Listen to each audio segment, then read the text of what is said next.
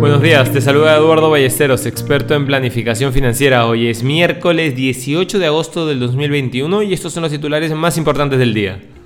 En el plano local, los activos peruanos cada vez son menos atractivos para invertir y los analistas recomiendan reducir el peso en los portafolios de inversión debido al riesgo político aún vigente.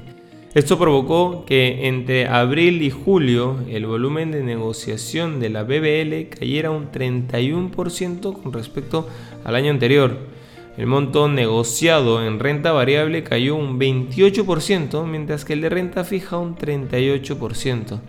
El día ayer tuvimos un cierre en su mayoría bajista, donde los únicos sectores en acumular ganancias fueron el sector servicio y eléctrico. El índice general retrocedió un 2.2% y el índice selectivo un 2.10%.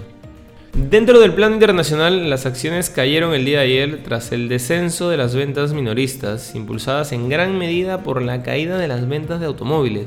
Los informes de resultados de Home Depot y Walmart tampoco ayudaron al sentimiento inversor en medio de un crecimiento plano de los ingresos y la ralentización de las tendencias del comercio electrónico. La bonanza del comercio minorista continúa esta mañana con las ganancias de Target, Lowe's y TJX Company.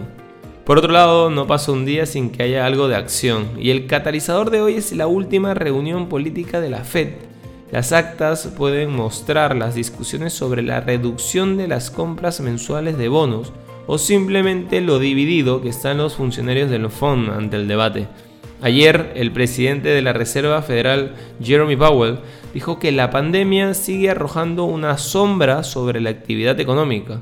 Los futuros de las acciones oscilaron en torno a una línea plana durante la noche, mientras los inversores seguían evaluando el mercado.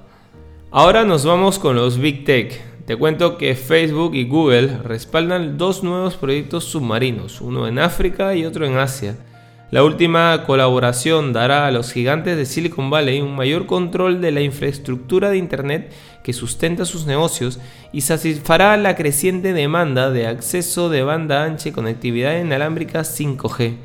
Más de 400 cables submarinos operados comercialmente se encuentran actualmente en el fondo del océano, transportando datos como pulsos de luz dentro de las fibras ópticas. No queremos irnos sin mencionar que las acciones del productor de cannabis Stillrite, con sede en Canadá, subieron un 8.1% en las operaciones previas al mercado, después de llegar a un acuerdo para comprar 166 millones de dólares en deuda convertible del productor estadounidense MedMen Enterprise. Los productores canadienses aún no pueden ser propietarios directos de una empresa de marihuana con sede en Estados Unidos, pero Tilray podría estar preparada para beneficiarse del acuerdo en cuando cambien las leyes estadounidenses. Inversiones al día llega gracias a New Row, la forma más inteligente de invertir en el extranjero. Contáctanos. Este es un espacio producido por Mindtech.